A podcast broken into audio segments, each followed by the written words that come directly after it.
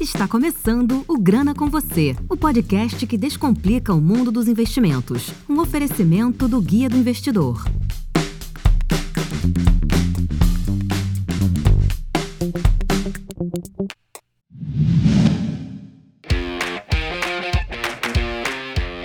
Bom, tá começando mais um Grana com você, o podcast oficial do Guia do Investidor. E hoje eu trouxe aqui dois entrevistados aqui super especiais. Eles são sócios da Guardian Gestora e vão conversar um pouco com a gente sobre os fundos imobiliários, sobre o mercado de fundos imobiliários, falar sobre a própria a gestora e a experiência deles atuando no mercado. Bom, eu tô aqui com Gustavo Asdorian e Pedro Kippel. E os dois vão conversar comigo aqui, um papo super bacana sobre FIIs. E eu queria que ele se apresentasse aqui e falasse um pouco da trajetória dele, começando aqui pelo Gustavo. Bom, bom dia a todos. Jansen, obrigado aí pelo espaço. Eu sou o Gustavo Asdorian, eu tenho um pouco mais de 20 anos de histórico de mercado financeiro e imobiliário. No começo dos anos 2000, eu trabalhei no Itaú BBA, na, na, área de crédito. Depois passei pelo Citibank por um fundo americano. Nos últimos 10 anos, antes de fundar a Guardian, eu era sócio da BRZ Investimentos, que é do, era do grupo GP, na parte de renda fixa. Né? E há dois anos aqui na Guardian, a gente está hoje perto de 1,4 bilhão de reais em fundos, com mais foco no imobiliário, aí, com os dois fundos listados, o Game 11 e o Galguion, resumindo rapidamente. Maravilha. E Pedro, você pode se apresentar para a gente também? Vamos lá. Obrigado aí pelo espaço, Jansen. Eu sou o Pedro, eu estou mais ou menos 15 anos aí no mercado financeiro imobiliário, eu tenho passagens aí pela Brookfield, pelo Private Shopping, pela XP, pela área imobiliária. Lá atrás, responsável pela criação da primeira tese de fundo imobiliário lá dentro da XP. Na sequência, passei por Cushman Wakefield, que é uma imobiliária americana na área de mercado de capitais. E antes de me juntar aqui à Guardian, fui responsável pela montagem da gestora do grupo Barigui, do Banco Bari, e pela criação do Barigui Rendimentos Imobiliários, o Bari 11, que é um fundo específico aí. E me juntei aqui aos ao time da Guardian há um pouco mais de um ano aí para desenvolver a tese do Game 11, o Guardian Multi-Estratégia Imobiliária. Bom, já viram convidados de peso, a gente tem muito a aprender hoje. Eu queria que vocês falassem um pouco sobre a casa aí, sobre a Guardian, como que vocês pensaram em criar a Guardian, como que vocês se juntaram e falaram, ó, oh, esse vai ser o propósito, a gente vai criar assim, assim, assado. E também quanto que vocês gerenciam hoje, quais são os produtos, os tipos de fundos que você trabalha lá dentro. Eu queria que vocês apresentassem mais a gestora agora, por favor. Legal, Jansen. Então, a Guardian ela começou há dois anos com um fundo imobiliário de tijolo focado em logística, que é o GALG 11, né, o Guardian Logística. É um fundo que tem mais ou menos um bilhão de reais em ativos, perto de 600 milhões de reais de valor de mercado. É muito focado em contratos com multinacionais, então ali 96% da receita vem de grandes empresas multinacionais muito focado também em contratos do chamado atípico, que é aquele contrato é, onde a multa é mais forte, no nosso caso, 100% dos contratos tem a multa equivalente ao prazo inteiro de duração do contrato. Então, a gente tem uma combinação que a gente gosta de comentar nesse fundo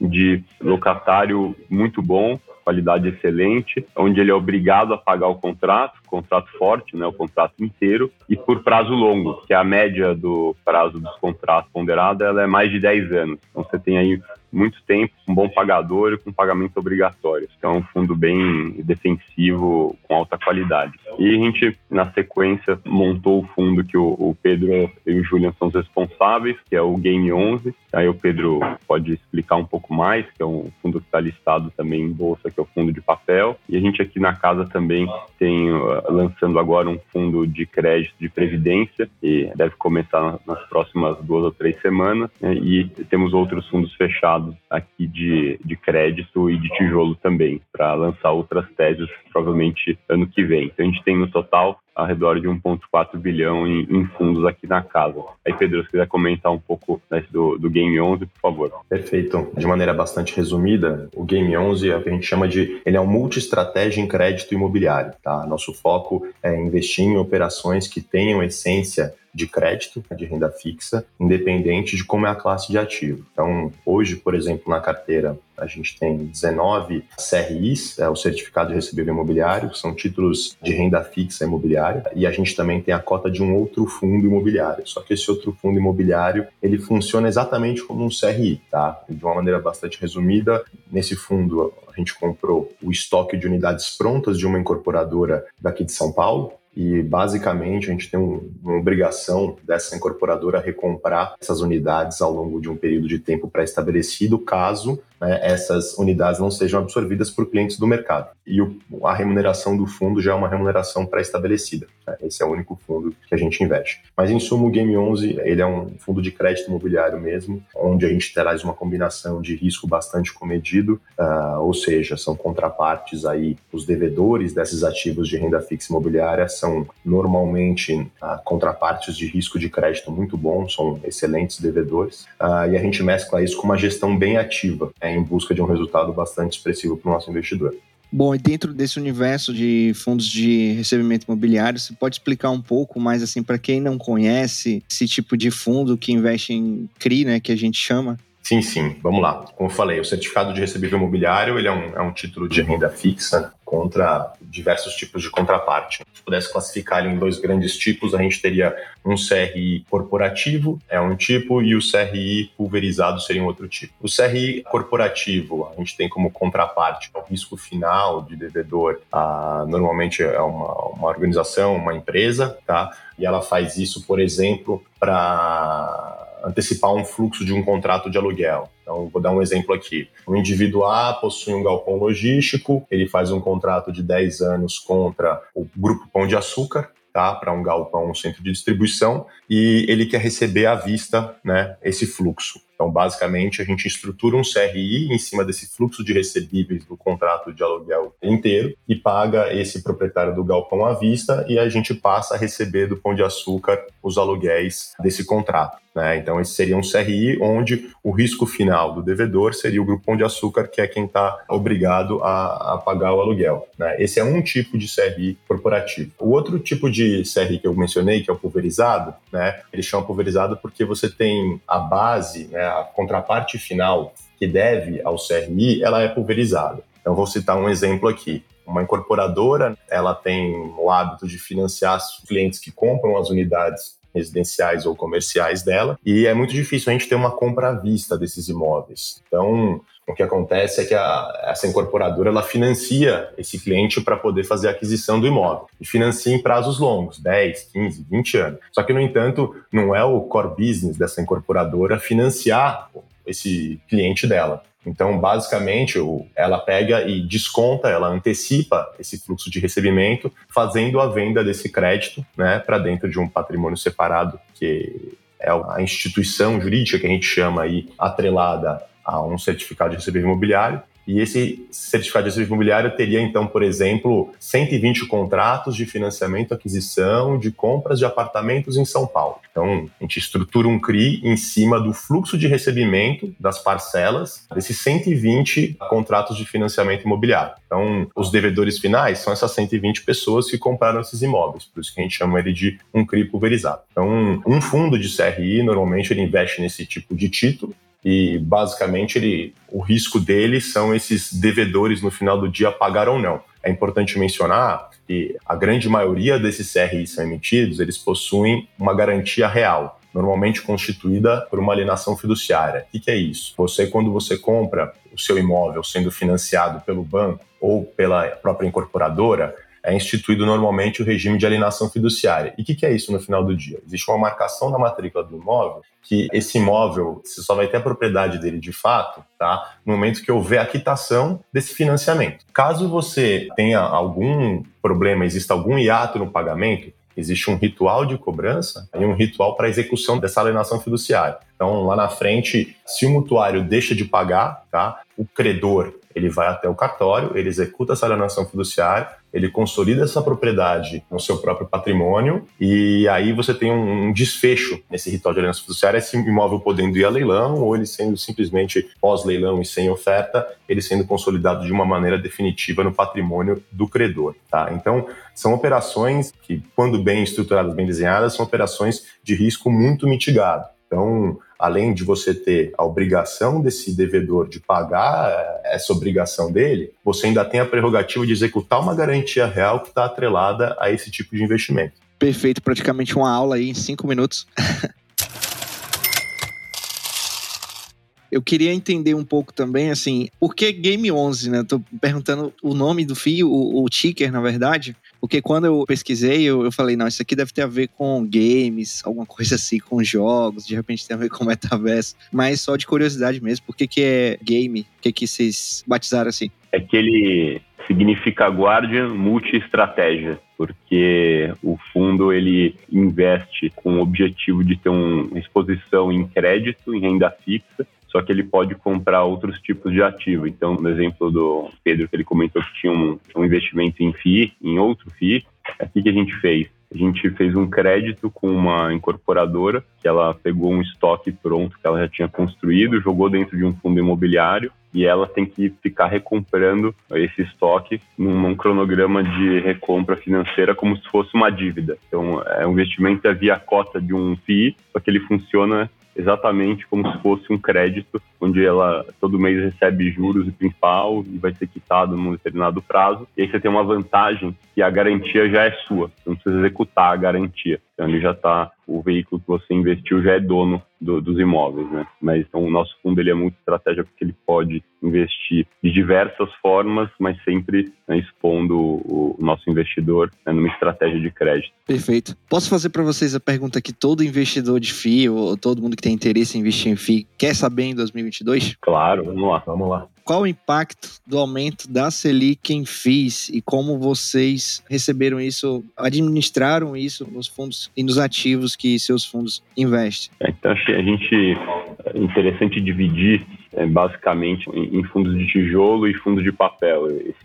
Então, no fundo de tijolo, a gente tem um fluxo normalmente né, dos aluguéis de recebimento para o fundo e normalmente corrigido uma vez por ano por inflação. Então, quando você tem um aumento de taxa de juros, que é o seu custo de oportunidade né, para investir, você compara isso com um fluxo mais ou menos fixo, né, que esses fundos de tijolo recebem, onde esse fluxo é reajustado uma vez ao ano, então ele tende a sofrer mais é o preço da cota dele no, no, mercado secundário, na bolsa, quando os juros estão subindo. Quando você olha os fundos de papel, você, primeiro, você pode ter ativos em CDI né, na carteira. Então, quando a Selic sobe, a sua remuneração automaticamente do seu ativo sobe, então você não sofre na, com a sua renda e aí, por consequência, o preço na bolsa não sobe. E você também tem ativos em PCA, que eles são corrigidos muitas vezes mensalmente a gente está vivendo também um momento de IPCA alto, então você tem não só o seu fluxo mensal corrigido, como você tem o estoque inteiro corrigido todo mês,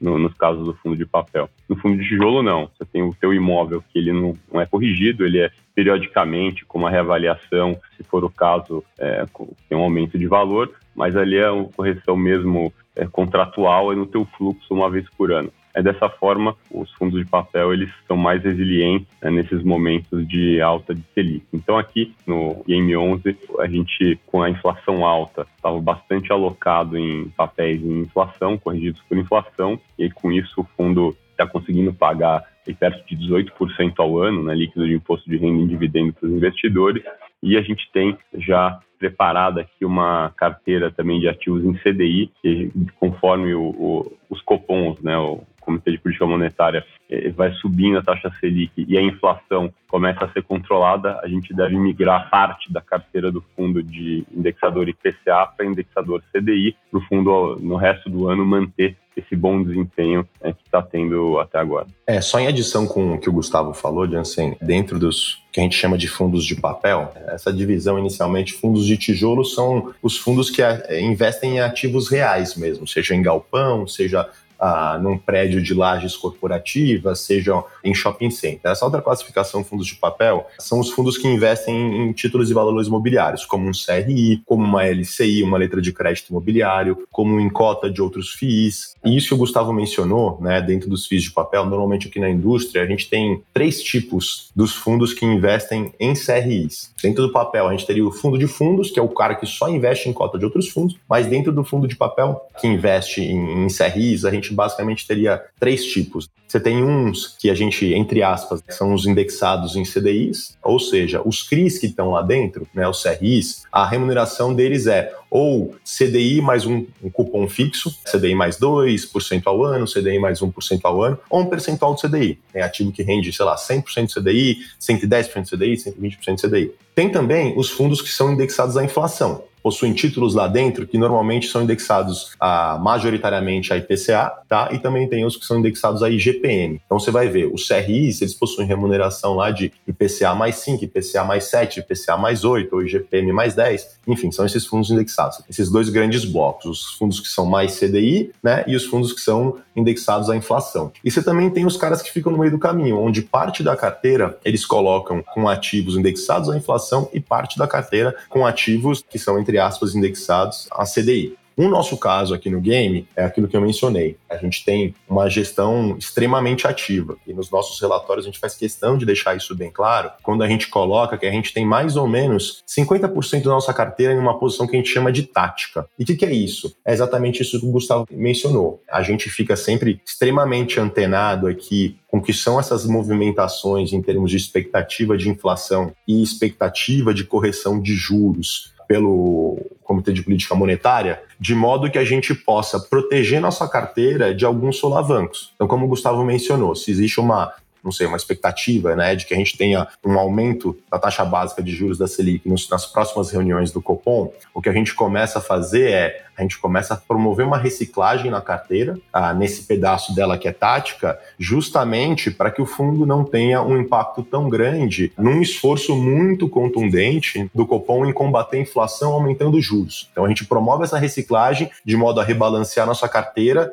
e fazer de alguma maneira frente né, a um solavanco de juros. E no sentido oposto também, a gente trabalha da mesma maneira. Então, se a gente vê que não vai haver né, uma ação muito contundente do Compom dentro da nossa expectativa, a gente, logicamente, faz de tudo para manter uma carteira extremamente saudável com ativos mais indexados à inflação, de modo que o investidor não precisa, digamos assim, se socorrer a sair de um fundo que é indexado à inflação para ir para um fundo, né, entre aspas, indexado mais em CDI. Aqui a gente tenta promover uma gestão mais ativa e dinâmica, de modo a proteger o capital do investidor. Perfeito, muito bem colocado colocado.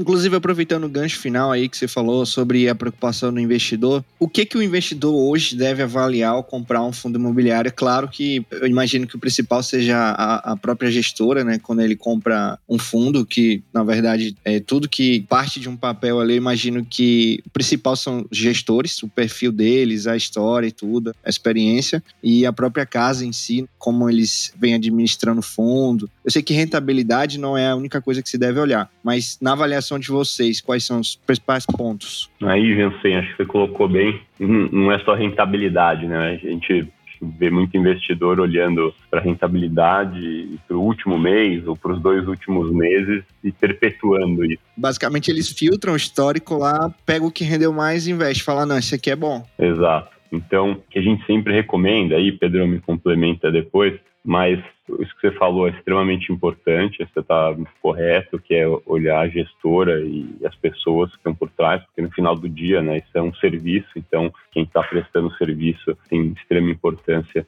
para que ele saia bem feito. Um ponto interessante também que hoje tem bastante acesso ao relatório gerencial dos fundos, isso é uma ferramenta que permite conhecer, inclusive, um pouco mais né, da gestora e, e das pessoas responsáveis pelo fundo, e também olhar a carteira, que a gente recomenda bastante. Então, diferenciar ali se tem, por exemplo, uma carteira que o Pedro comentou do CRI corporativo, no caso de fundo de papel. Então, você olha ali de empresas é, que são as devedoras multinacionais ou empresas de capital aberto em bolsa, compondo uma parte da carteira. Aí você já consegue perceber que você tem parte da carteira né, com risco de crédito muito baixo. Aí depois você consegue olhar a parte de outros CRIs, que podem ser os pulverizados, se todos têm garantia, se a garantia é maior ou menor. Então, hoje está muito disseminado esse acesso a esses relatórios gerenciais, o relatório mensal do gestor. A gente recomenda bastante que o investidor olhe né, no detalhe né, os fundos antes de investir. E, e, no caso dos fundos de tijolo, também é olhar bastante se as locatárias são grandes empresas, são multinacionais, olhar se é, os contratos são de longo prazo, se o fundo tem vacância ou se não tem vacância. Então, isso é importante. Os fundos de escritório, também olhar a localização dos imóveis, que, que é importante. Então, para cada fundo, né, você tem alguns pontos importantes para olhar para cada tipo de fundo, mas acho que o relatório gerencial ele é, é, muito rico em informações né, atualmente a gente tem um acesso interessante aí com vários gestores. Aqui mesmo na Guardian, a gente vem melhorando eles, tem diversos feedbacks que a gente agradece aí, que a gente recebe de investidores e conforme o tempo vem passando, a gente vem tentando sempre melhorar né, essa, essas informações. E aqui a gente também recebe telefonemas e e-mails no nosso canal de atendimento a investidor e tenta responder o mais rápido possível, normalmente no mesmo dia ou até o dia seguinte. Então, um ponto interessante também é ligar para o gestor, conversar com ele ou mandar e-mail para tirar dúvida.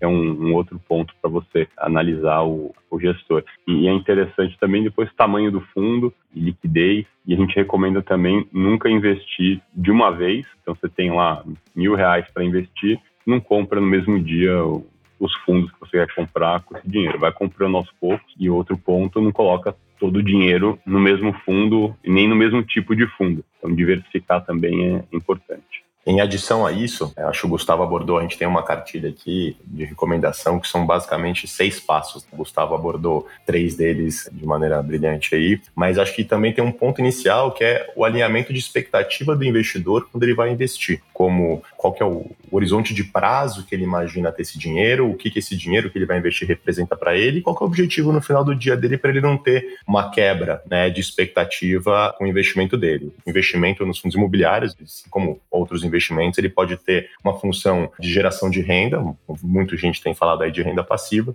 ele pode também gerar ganho de capital e também simplesmente ser uma, historicamente, é aqui no Brasil também, uma proteção contra a inflação, uma vez que boa parte dos fundos você tem algum tipo de indexação à inflação sendo fundos de papel ou de tijolo. Quando eu falo esse horizonte, é o investidor nesse momento, eu vou trazer um caso aqui, o Gustavo, como mencionou, no momento de taxa de juros mais alta, o movimento que a gente observa são os fundos de tijolo sofrendo um pouco mais e tendo o valor da sua cota um pouco descontada no mercado secundário. O que, significa isso? Que o preço desses imóveis por dentro do fundo, uma vez, se você fosse comprar um prédio na Faria Lima, por exemplo, e você for na economia real fazer uma oferta por um prédio, existem casos aqui que esse prédio o mesmo prédio, o prédio do lado, por exemplo, por dentro de um fundo, pode ser que você vai pagar um valor, sei lá, em reais por metro quadrado, mais barato adquirindo a cota do fundo do que comprando o prédio diretamente, se fosse possível ou se coubesse no bolso do investidor. Então, você tem oportunidades de fazer compras no mercado de fundos imobiliários, né, acessando via bolsa, de comprar ativos de excelente padrão e, dado esse desconto, em razão de um cenário macroeconômico um pouco desfavorável, você consegue comprar ele num preço muito bom. Isso, logicamente, numa lógica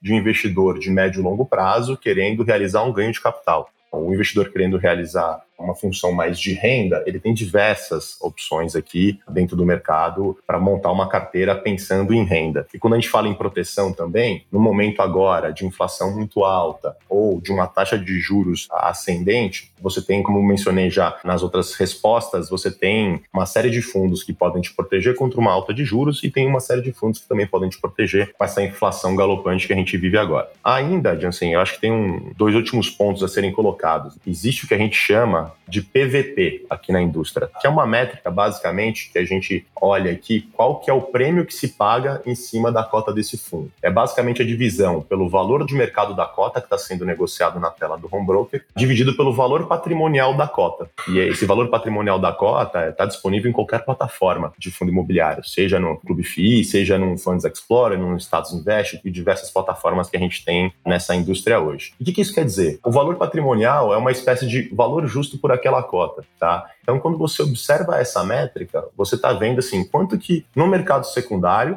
estão se pagando a mais, entre aspas, do que vale efetivamente a cota daquele fundo. Então, às vezes, o investidor, muito nesse ímpeto, na ânsia de correr atrás de um ultra dividendo, ele acaba nem olhando essa meta. Então, ele fala, poxa, que dividendo alto que esse cara está pagando, vou comprar essa cota. E acaba que ele está entrando numa cota que, às vezes, ela está 20% ou 30% mais cara tá, do que é o preço justo dela, tá traduzido no valor patrimonial dessa cota. Ao mesmo tempo, você também tem cotas de fundo que estão sendo negociadas abaixo do valor patrimonial. Então, às vezes, é, é importante né, ponderar e olhar essa ótica também, que a gente chama de PVP aqui, para entender o quanto mais caro ou quanto mais barato você está pagando pelo valor justo daquela cota. Lembrando que o valor justo da cota é algo publicado mensalmente por todos os fundos no relatório mensal do fundo que é publicado no Fundosnet, na página da CVM sobre esse fundo. Então é importante o investidor ficar ligado a isso. E por fim, trazendo também aqui o seu comentário, que o comentário que o Gustavo falou, sobre essa ótica do, do investidor que só olha dividendo. Ainda assim, o dividendo, logicamente, é uma métrica importante, sim, mas de maneira alguma ela pode ser tratada como única. E quando o investidor observa o dividendo, é importante ele olhar um prazo um pouco maior, tá? Porque o que pode acontecer são eventos não recorrentes de distribuição de dividendo. Por exemplo, um fundo vinha pagando um percentual X e aí em um determinado mês ele paga 1,5 de X de dividendo. E aí o investidor vai e compra aquela cota se baseando em apenas um mês ou dois meses. Então é importante olhar um histórico, o patamar de dividendos que aquele fundo normalmente paga. E, por fim, mais recentemente na indústria, a gente começou a observar né, alguns fundos publicando um guidance de dividendos. E o que, que é? Logicamente, isso não é uma promessa de dividendos, nem é o, o, investidor deveria colocar aquilo como uma promessa de rentabilidade. No entanto, de acordo com as premissas dos ativos que estão lá dentro e dentro das expectativas da gestora em relação a premissas macroeconômicas, o gestor ele começa a apresentar mais ou menos uma faixa, uma banda do que, que hoje o patrimônio daquele fundo consegue trazer de dividendos aí num futuro próximo. Então é cada vez algo mais recorrente que a gente tem observado nos fundos. A gente aqui no Game também coloca um guidance de dividendo no nosso relatório, mas é fundamental colocar colocar que isso, em maneira alguma, pode ser encarado como uma promessa de resultado. É só um norte para que o investidor possa entender aonde ele está se situando para os próximos meses. Perfeito. São ótimos conselhos, assim, para quem só se atenta a esses pontos que a gente mencionou, né? Na questão de. Ah, também valor da cota, né? A pessoa fica olhando a cotação e, e, acha que só porque caiu já, sei lá, ah, é o fim do, do fundo, eles não, não sabem administrar, vou vender aquele mesmo pensamento né, do investidor que acabou de entrar no mercado e não sabe pra, meio para onde recorrer. Nós vamos agora para o intervalo e na volta eu quero fazer uma pergunta bem difícil para vocês. Vamos lá. Que tal conversar sobre investimentos e tirar todas as suas dúvidas? Faça parte do grupo do Guia do Investidor do Telegram. Acesse guiadoinvestidor.com.br barra Telegram ou clique no link que está na descrição.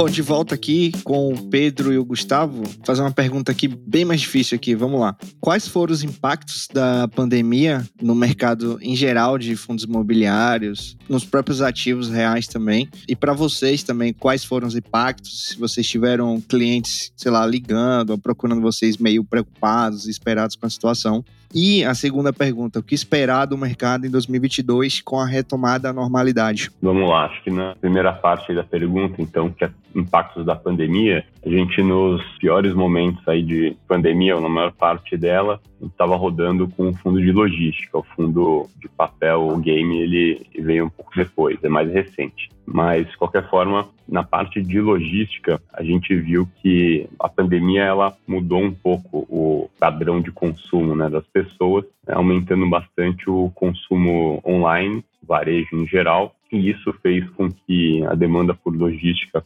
permanecesse alta.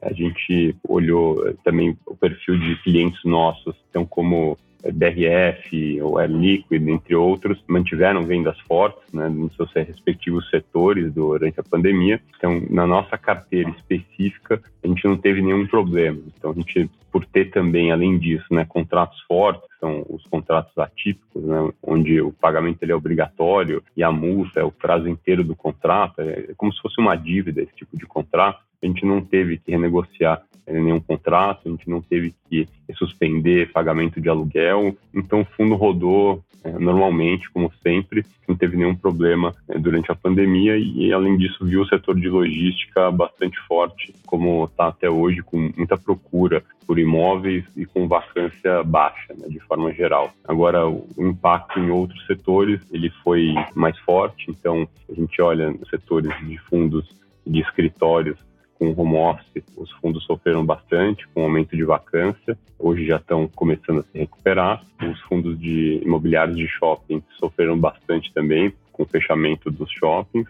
e os fundos de hotéis também, com os fechamentos dos hotéis, né, sofreram mais ainda do que os de shopping. Então a gente viu que teve impactos fortes durante a pandemia em algumas classes de fundo, mas na parte de logística aqui do nosso, a gente passou muito bem na parte dos ativos, sem nenhum problema e a perspectiva é boa. Hoje a busca pela parte de logística e de investimento continua forte. O Brasil né, é um país que carece muito de infraestrutura e logística uma parte importante a ser investida, né, a ter investimentos nos próximos anos em relação à infraestrutura. Então a gente está bem otimista e olhando bastante oportunidades. Aí, Pedro, se você quiser comentar o, resto da pergunta, por favor. Enfim, como o Gustavo falou, o game nasceu no segundo semestre do ano passado. Então ele já pegou a pior parte da pandemia, até então já de alguma maneira já havia sido sanada, ou a gente já vinha caminhando para algo mais próximo da normalidade. Mas ainda dentro dos fundos de papel, a gente tem uma questão aqui que é a diferença de quem é a contraparte final do,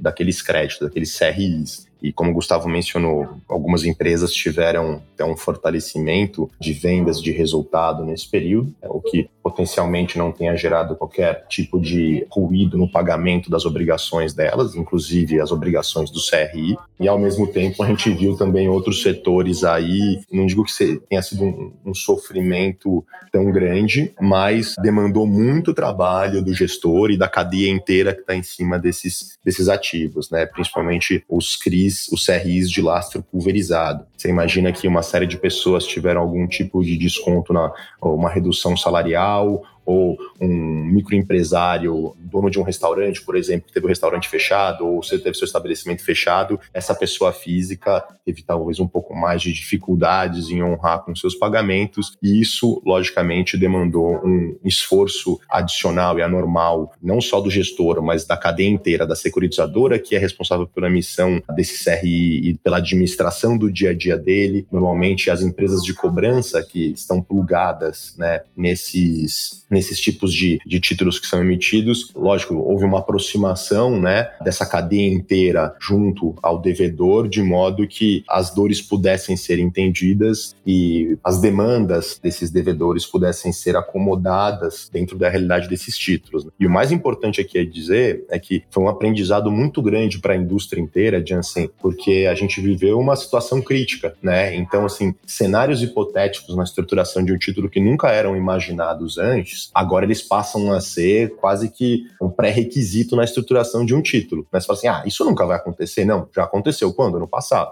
Então, eu acho que a indústria, de uma maneira como um todo, ela sai muito mais fortalecida, tá? Em termos de a, a segurança para o investidor, ela fica maior, porque na hora de você estruturar um título desse como um CRI, os aspectos e cenários que você imagina, hoje a gente tem um rol de premissas muito mais complexo, né? E muito mais amplo. E a gente já viveu isso, a gente não está falando no campo hipotético, a gente sabe que as coisas podem acontecer e quando acontecem, elas seguem para um rumo. Então, eu acho que tem um legado muito positivo da pandemia nesse sentido, em termos de segurança patrimonial para o investidor, é que o gestor, quando ele está estruturando, analisando o título que ele vai comprar para dentro do fundo, ele já leva em consideração uma série de aspectos que antes ele não levava. Perfeito. Bom, e aqui a última pergunta. Já perguntei antes também sobre a questão da Selic, que todo mundo queria saber, e tem uma segunda também, que eu acho que todo mundo está se perguntando o tempo todo, e talvez até com alguma insegurança em relação a isso, né? Ainda vale a pena investir em fundos imobiliários em 2022? E quais são as expectativas futuras da Guardian para o setor em si, né? Então, Jansen, é, a gente acha que dividindo né, os setores de fundo imobiliário na parte de fundos de tijolo e de fundos de papel, a gente pode observar que o, os fundos de tijolo sofreram um pouco mais com essa alta da Selic. Então, hoje a gente está num momento que a gente pode ter alguma volatilidade por conta das eleições. A gente teve já um impacto né, que já está no preço das cotas, em grande parte, da alta da Selic, né, principalmente dos fundos de tijolo.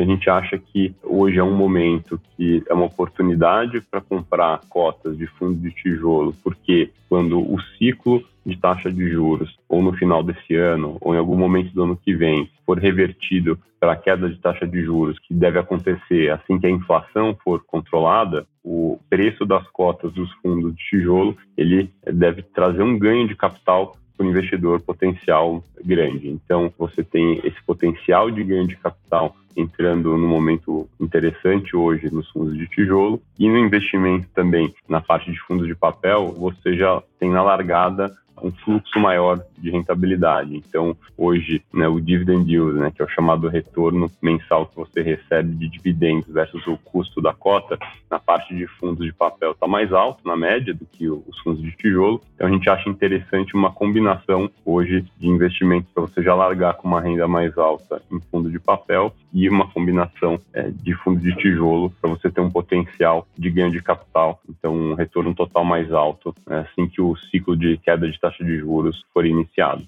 Bom, aproveitando também que vocês estão aqui, fala um pouco da campanha sobre o fundo de vocês, o Game 11, também sobre a questão da doação, como é que funciona. Bom, basicamente a gente criou essa campanha aí para celebrar os dois anos de operação da casa e a gente vem desde o começo do ano numa estratégia de apresentar mais a nossa filosofia de gestão e tornar o investimento em fundo imobiliário algo mais acessível, né? Então, no começo do ano a gente fez o desdobramento da cota do, do Game 11. O que, que isso significa? A gente converteu a cota que era uma base 100, que era o valor de uma cota, para a base 10. Ou seja, o detentor de uma cota na base 100 passou a ter 10 cotas com o valor de face delas 10 reais cada uma. Isso justamente para tornar ainda mais democrático o acesso aos fundos imobiliários. Então, se com 10 reais hoje você já investe num fundo imobiliário. E além disso, a campanha veio como o próximo passo dessa nossa ideia de democratizar o acesso e também uma forma de retribuição também aos investidores diretos e indiretos aqui da casa. A campanha é extremamente simples, né? Extremamente simples. É uma campanha aí direcionada aos investidores dos fundos aqui da Guardian, o GALG 11 e o Game 11, né? E aos outros, aos cotistas dos outros fundos que investem em GALG 11 e Game 11. Então, hoje a gente tem 20 fundos de investimento que investem aqui no Game 11 e a gente estendeu né, esse benefício de receber cotas do Game 11 a esses investidores também. E a campanha é extremamente simples. Simplesmente acessar lá game11.com.br, você faz um cadastro com os seus dados, esses dados são validados aqui por nós, com a ajuda do cliente, e a partir disso, com a indicação simplesmente da corretora, a gente, junto da Bolsa de Valores da B3, a gente consegue viabilizar o depósito dessa cota aí na conta do cliente. É importante mencionar que essas cotas são de posse aqui da Guardian, né? Nós somos investidores dos nossos fundos, com nosso capital, nosso proprietário mesmo, e essa é uma doação de cotas que é parte das cotas que a gente detém sobre os os fundos é que a gente está doando. Então é simples, rápido e, sem pegadinha. É, entrou em game11.com.br, fez seu cadastro,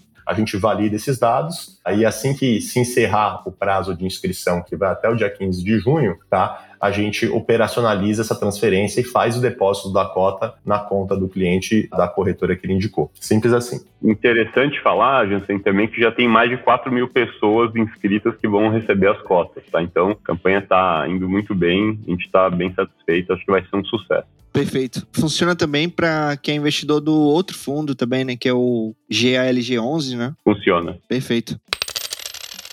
Bom, como a gente sempre costuma fazer aqui, queria que vocês deixassem uma mensagem final aí para os nossos ouvintes sobre eh, qual conselho que vocês têm para quem está iniciando no mercado, ou para quem quer se aprofundar mais no tema, ou até quem quer se tornar um investidor de fundo imobiliário para finalizar o programa. A gente sempre gosta de comentar, né? Acho que de novo aquela parte de estudar antes de investir, ler os relatórios gerenciais, o relatório mensal do gestor, comparar os fundos, via esse material, olhar um pouco o que tem dentro de cada carteira, para saber o risco que está correndo, onde está colocando os recursos, investir aos poucos, não investir de uma vez e também diversificar. Então a gente sempre recomenda é, bastante isso para todo mundo que a gente conversa e também não só para fundo imobiliário, né, para todos os outros setores de investimento de renda fixa ou ações, quais sejam eles. E também, obviamente, a gente deixa aqui o recado, porque o Game 11 está pagando 18% ao ano, com uma carteira de risco comedida, bem interessante, e aquele outro ponto também de mais a médio prazo de ganho de capital potencial, o Guardian Logística tem lá na carteira, né, quem for olhar e acessar o guardian-gestora.com, tem os relatórios gerenciais, a carteira repleta de clientes multinacionais de excelente qualidade. Então, acho que era esse o recado. Perfeito. Pedro, também quer falar mais alguma coisa? Não, é basicamente isso. Faço as palavras do Gustavo as minhas. Hoje a gente tem na indústria aí o acesso à informação de uma maneira muito simples pelas plataformas que eu mencionei aqui, seja pelo Clube FI ou seja Status Invest, Funds Explorer, onde você tem um conhecimento bem interessante, né, e bem fácil de acessar e que o investidor não tenha medo, né, que comece a partir de um ponto de partida efetivamente. Hoje a gente tem fundos, né, com cota que custam 10 reais, então disseminar isso que o investimento em fundo imobiliário é sim para qualquer um, é sim para qualquer um. Quando a gente pega o percentual de pessoas que possuem um imóvel próprio, né, ou lidam com um imóvel, ainda é um, um número muito distante do que a gente tem de pessoas físicas que investem em fundos imobiliários via bolsa. Né? A gente tem pouco mais de 1 milhão e 600 mil pessoas. Então, a indústria inteira como um todo vem se movimentando nesse sentido para promover essa acessibilidade cada vez maior. Então, é isso. A informação está disponível. A Guardian, como instituição, está inteiramente disponível para sanar dúvidas ou questões de qualquer investidor ou de qualquer pessoa interessada que gostaria de entrar. Então, o guardian-gestora.com, a gente tem nossos canais de RI ali, a maneira de entrar em contato, assim como os nossos relatórios gerenciais, a gente está inteiramente à, à disposição. Muito bom, obrigado a participação aí de vocês. E é como você falou, é, a gente como mídia também tá com essa missão aí de cada vez mais agregar conhecimento. E é isso aí, a gente deixa aberto o espaço para Guardian participar mais vezes. E muito obrigado mesmo pela participação de vocês. Até a próxima. Obrigado, a gente agradece. Até a próxima. Obrigadão, Jensen. Até a próxima.